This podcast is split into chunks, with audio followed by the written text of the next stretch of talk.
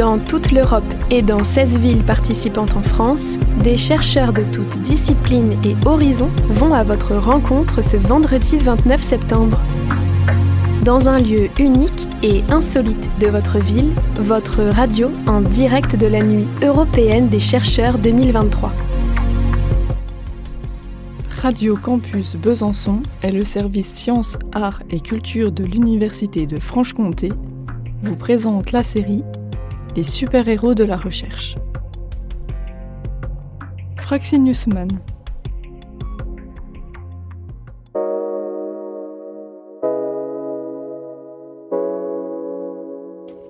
Tout commence en Croatie, où moi et Fraxinus Mann arpentons un chemin caillouteux sous un soleil de plomb jusqu'à l'ancienne cité Myrinée Fufinum, nichée au creux de l'archipel du Cavener.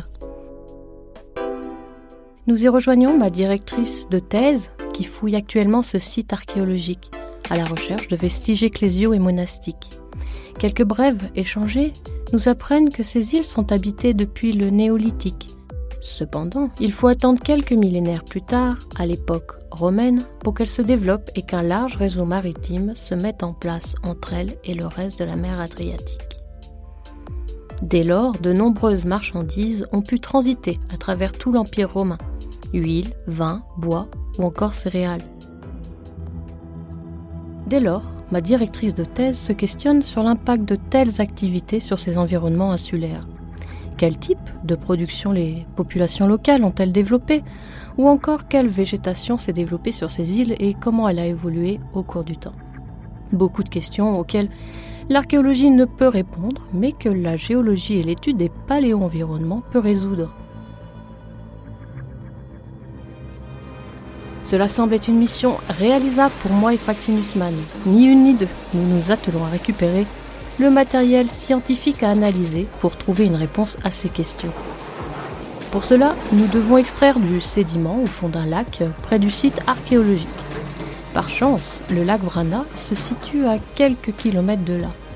Nous filons donc déployer une plateforme de forage à la surface de l'eau pour en faire descendre à 58 mètres de profondeur un carottier. Celui-ci nous permet de récupérer une carotte de plus de 6 mètres. Après l'avoir soigneusement emballée, nous la ramenons dans notre laboratoire.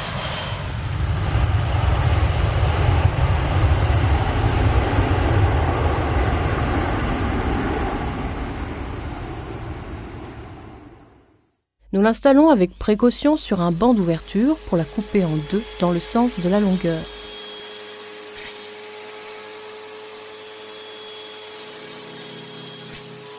Nous échantillonnons alors une cinquantaine de restes de végétaux, branches, feuilles, brindilles, qui nous permettront par datation au carbone 14 d'obtenir une chronologie des sédiments. Nous prélevons également 300 échantillons pour analyser les pollens contenus dans ceux-ci. Quelques traitements chimiques sur ces 300 échantillons sont ensuite nécessaires pour nous permettre d'observer plus facilement les pollens.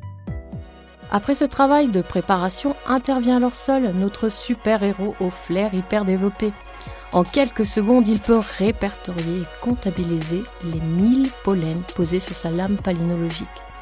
En deux jours, à ce rythme effréné, il devrait avoir terminé sa tâche qui, pour le commun des chercheurs, peut prendre jusqu'à 150 jours de travail assidu. Les multiples bras de Fraxinus Mann nous aident beaucoup dans ce travail. Une main sur la molette de déplacement, une main sur la molette de zoom, une troisième qui fait tourner le pollen avec une aiguille, et enfin une quatrième pour tourner les pages de l'atlas de référence. Malheureusement, à peine Fraxinus Mann va-t-il poser sa première lame sous le microscope que notre super-héros se met violemment à éternuer. En effet, le changement de température ambiante entre la petite île de Croatie très ensoleillée et la chambre froide dans laquelle nous stockons nos carottes avant de les analyser a été radical. Il faut se rendre à l'évidence. Il ne peut continuer ainsi. Et nous décidons bon gré mal gré de revenir aux anciennes méthodes beaucoup plus longues et méticuleuses. Nous nous attelons donc à un fastidieux travail de reconnaissance et de comptage des pollens. Finalement, après de multiples et chronophages heures d'observation et de comparaison, nous réussissons, suite au dépouillement des données recueillies, à apporter des réponses aux questions posées. Nous apprenons que les îles de l'archipel étaient couvertes au néolithique, soit environ 6500 ans, d'importantes forêts de chênes verts et pubescents. Elles vont progressivement diminuer dû aux défrichements successifs, notamment depuis l'Antiquité. Sur ces nouveaux espaces créés vont être installés des cultures et des élevages d'ovins et de caprins. Au IIe siècle après Jésus-Christ, toujours à l'Antiquité, le châtaignier et le noyer est disséminé par les Romains à travers tout l'Empire jusqu'à l'archipel du Cavenère. À la même période, l'élevage et la culture de l'olivier atteint son maximum afin de satisfaire la demande croissante des populations locales, mais également des garnisons romaines installées sur le continent. Il nous aura fallu pas moins de trois ans pour faire le tour de notre sujet et le présenter.